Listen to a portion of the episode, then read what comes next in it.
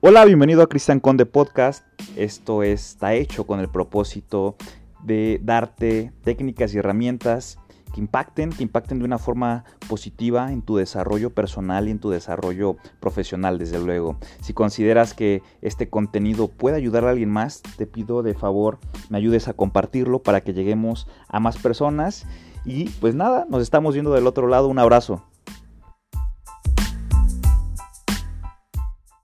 ¿Qué tal amigos? ¿Cómo están? Espero se encuentren muy bien. Los saluda Cristian Conde y pues bienvenidos, bienvenidos a otro episodio más de este podcast. Por ahí pasamos un par de semanitas sin, sin grabar, se había complicado el, el, tema, pero bueno, ya estamos de vuelta.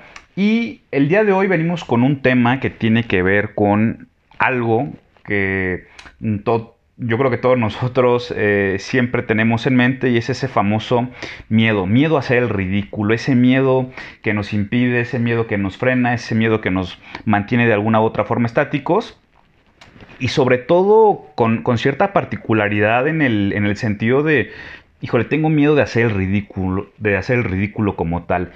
Y hay que entender algo, hay que entender que siempre, siempre vamos a estar a las expectativas y nunca vamos a complacer a nadie, de tal forma que tienes que hacer el ridículo. Es necesario que hagas el ridículo para poder no vencer este miedo, pero sí de cierta forma adaptarte, adaptarte a ciertas, a ciertas circunstancias, porque como bien sabemos, el miedo es algo biológico, es parte del ser humano y como tal no, no, se, puede, no se puede vencer en ese respecto. Siempre estará contigo, siempre te acompañará, pero hay que aprender a controlarlo, eso sí es, sí es posible. Y bueno, este miedo es uno de los principales detrás de la ansiedad y, realmente para saber cómo superar el miedo al ridículo, lo que necesitas es ver cuáles son las creencias que hay detrás de él. Eh, esas creencias que te, que te dicen, oye, ¿sabes qué? No hagas esto. Y después necesariamente hay que exponerte o mejor dicho, tendrías que exponerte a, demostrar con la realidad que esas realmente son, son creencias que tarde o temprano tú, tú, vas a vencer, tú vas a vencer, te vas a sentir liberado y bueno, pero vamos a empezar, vamos a empezar con lo siguiente, realmente... ¿Por qué se da esto? ¿Realmente qué pasa cuando tenemos miedo al ridículo? Y lo que yo he analizado y de las cuestiones que he leído, cuando tenemos miedo al ridículo, básicamente evitamos situaciones en las que, pues de alguna u otra forma, profetizamos, por llamarlo de alguna manera, que nos podríamos exponer al, a hacerlo, ¿no? A qué realmente nos podríamos exponer y, por ejemplo, pasar a exponer frente a una clase, dar una conferencia, eh, si estás en tu trabajo tal vez por ahí, eh, guiar una junta, asistir tal vez a reuniones sociales donde no conoces a muchas personas, salir a la calle cuando realmente eh, te sientes mal contigo, ¿ok? En el, en el, contexto de que no te gustas, no te gusta tu cuerpo, no te gusta tu cara, no te gusta quién eres en ese, en ese respecto o en su defecto. Eh, eh, ya cuestiones que nos impiden disfrutar de ciertas, eh, pues de ciertas cosas que yo creo que son necesarias, ¿no? Por ejemplo, cuando tú desapruebas tu comportamiento o cuando tú desapruebas tu apariencia, las playas, las albercas, eh, ese tipo de, de contextos normalmente nos, nos, frenan o hacen que rehuyamos a ellos. Y bien, básicamente, básicamente todo, todo esto tiene que ver con ¿cómo lo podemos denominar? Eh, pues con esta manía por eh, esperar el, que dirán, ¿no? El famoso que dirán por todas aquellas eh, ideas, por todas aquellas nociones que realmente tendrían que sernos indiferentes, esa es la realidad.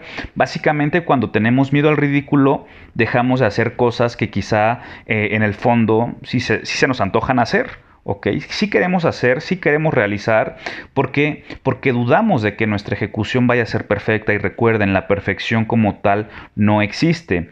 Y tenemos miedo, tenemos miedo tal vez de llamar la atención, de ser ese foco de atención de los demás y por ende pues de las críticas o las burlas o los comentarios que esto, que esto conlleva. Entonces es muy importante que estemos concientizados de que es parte natural y, hay, que, hay, que, estar en ello, ¿no? El miedo al ridículo nace o está fundamentado en, ciertas creencias que yo puedo denominar como, como irracionales. Realmente casi todos nuestros miedos tienen una creencia que, que los origina, hay un detrás, hay un porqué, y en este caso, el miedo a hacer el ridículo, yo pienso que se fundamenta en creencias como el hecho de que pensemos que debemos de gustarle a todas las personas, ¿no? Caer bien, agradar, ser empáticos, que realmente nos aprueben. Otro aspecto que creo que es muy importante eh, es realmente el hecho de nuestra apariencia, ¿no? Siempre tenemos esta idea de que nuestra apariencia tiene que ser perfecta, que debemos evitar la burla, que debemos evitar la crítica y bueno, pues con consecuencia de todo esto, pues propiamente el, rechazo lo, mayor, lo mayor posible, ¿no? Lo más que se pueda. Entonces, em, el quedar, el quedar mal, el decir no, también nos, pone en una posición de pues, que tal vez que van a decir de mí o va a pensar que no le quise ayudar, etc.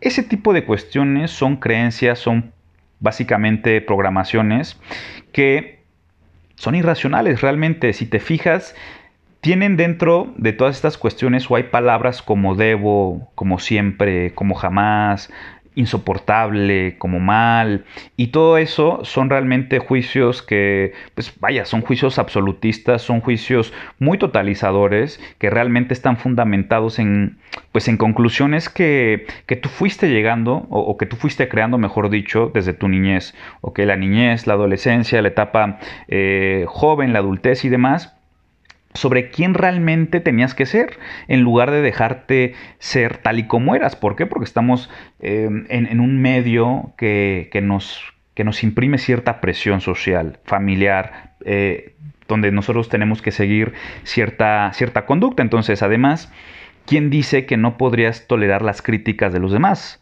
¿Te, lo has preguntado? ¿Quién dice que no puedes tolerar las críticas o los comentarios de los demás? Y sí, quizá te duelan o sean un golpe que normalmente yo lo, veo o lo relaciono con ello. Es un golpe para, el ego, todas aquellas críticas, todos aquellos comentarios, si bien eh, tu autoestima está de una manera positivamente eh, hablando trabajada, pues bueno, más, más que afectarte a lo, a, lo, anímico, será un golpe más para, para el ego, ¿no? Entonces, en ese respecto, eh, probablemente en algún momento de nuestra vida recibimos una crítica que fue dolorosa, que fue muy hiriente, y, y realmente eso hay de dos.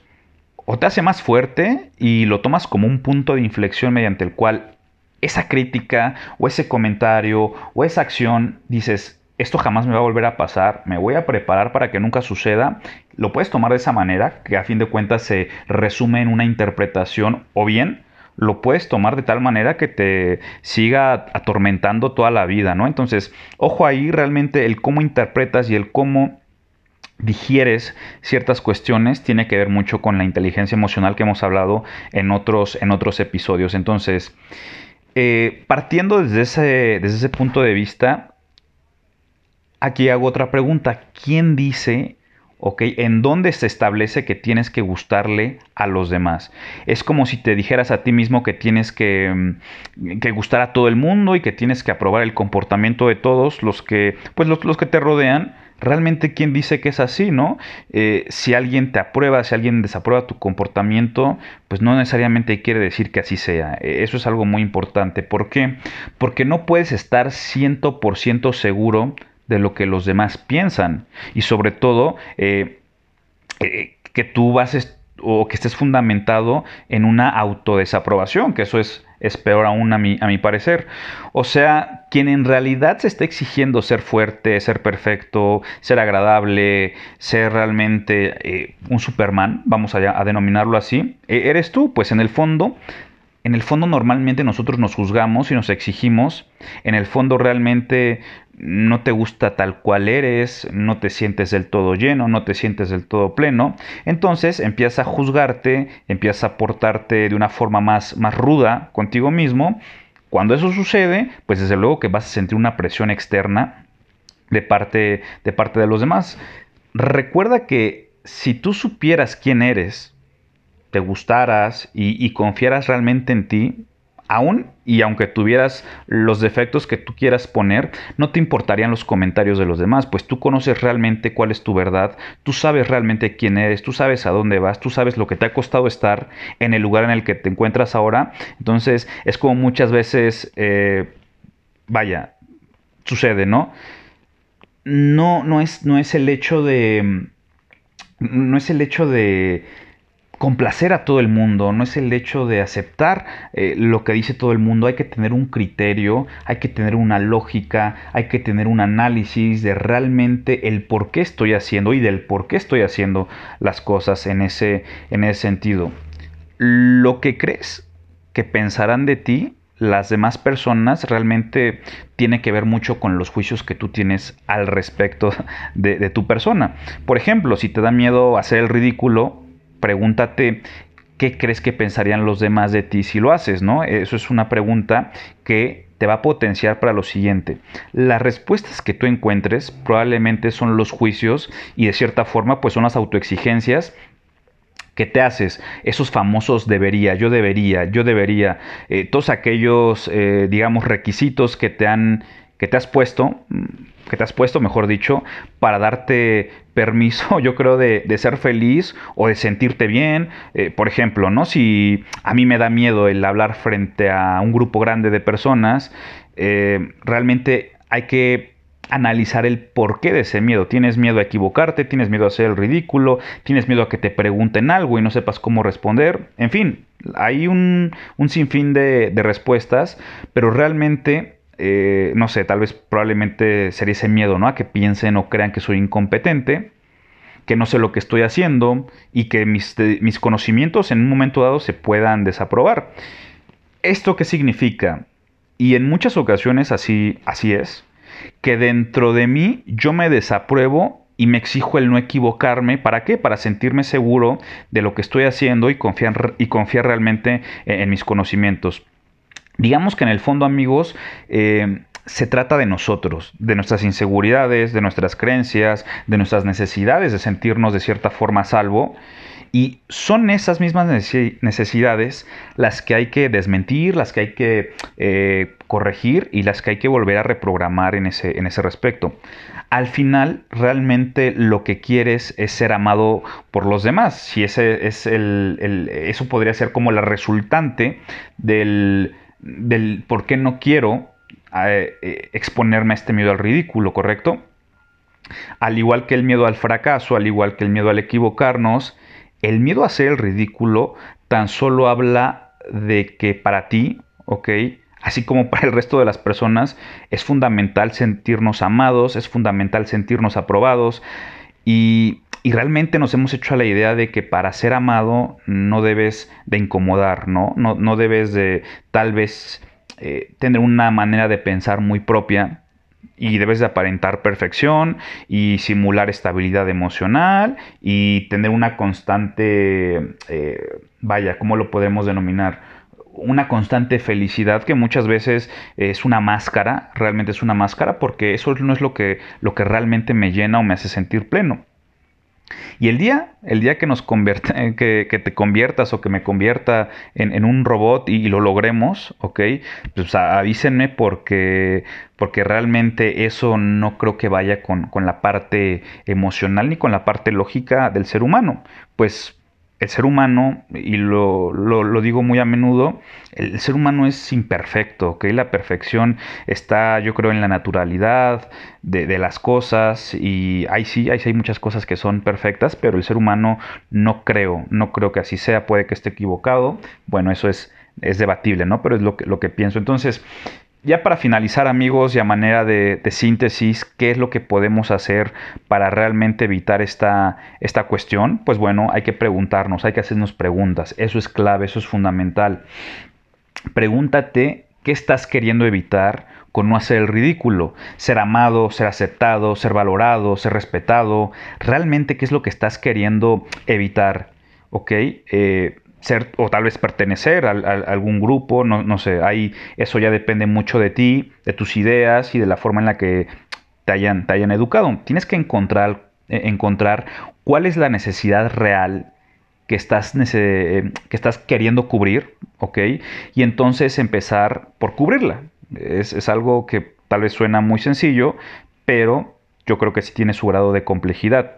Tienes que empezar a hacerlo por ti y para ti, comportándote contigo de la misma manera que necesitarías que los demás lo hicieran en ese, en ese sentido. Entonces, tienes que enfrentarte, tienes que exponerte, tienes que hacer el ridículo, tienes que equivocarte. Así es.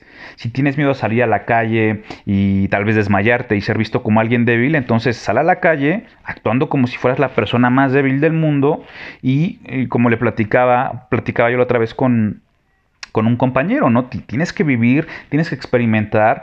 ¿Por qué? Porque la única forma de lograr, y no quiero llamar superar o vencer el miedo, pero sí controlarlo, es aventándote, es haciéndolo. Entonces, Descubre también, eh, que es algo muy importante, de dónde fue que aprendiste a exigirte tanto, dónde fue que te hiciste a la idea de que tenías que ser perfecto y bien visto por todo el mundo, o bien en qué momento fue que realmente recibiste aquella noticia o esa humillación o ese comentario que te dolió mucho, que fue muy hiriente para ti, para entonces abres el panorama, haces como una especie de regresión mental a ese momento, perdona a quien tengas que perdonar y empieza a llegar a nuevas conclusiones y a nueva y tener una nueva, nueva programación en ese sentido. Haz una lista de todas las cosas que haces en, función a este miedo, eso es algo muy, muy importante, porque normalmente son situaciones que evitas o son, eh, digamos, esfuerzos muy, muy exagerados en quedar bien y en aparentar ciertas,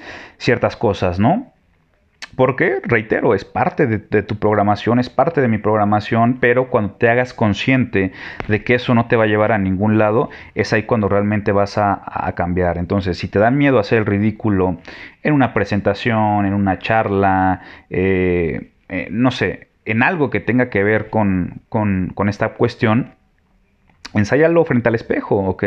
Hasta que realmente te sientas cómodo contigo, grábate, mírate al espejo, tienes que descubrir los juicios que tú mismo te haces y tienes que practicar, aprender y practicar, aprender y practicar hasta que realmente sientas que te convences a ti mismo de lo que estás haciendo bien, ¿ok?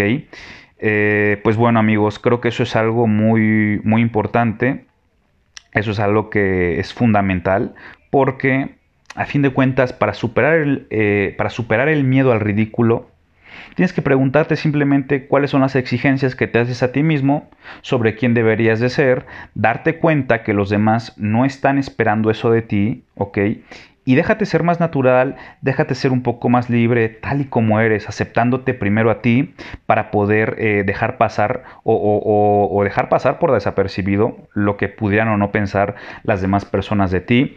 Y bueno amigos, esto ha sido todo el día de hoy, espero eh, sea de su agrado y si consideran que es un contenido de valor o alguien lo necesita, pues ahí eh, les agradecería mucho si me hicieran el favor de compartirlo.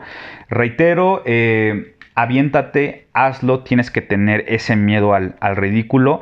Y recuerden, mi nombre es Cristian Conde, me pueden encontrar en Instagram como Cristian-Conde- en Facebook como Cristian Conde y en, la página de internet www.cristianconde.com ahí este, encontrarán el blog, encontrarán todos aquellos cursos, talleres y demás cuestiones que, que ofertamos. Y bueno pues nos vemos para la próxima, les mando un fuerte abrazo, que estén muy bien.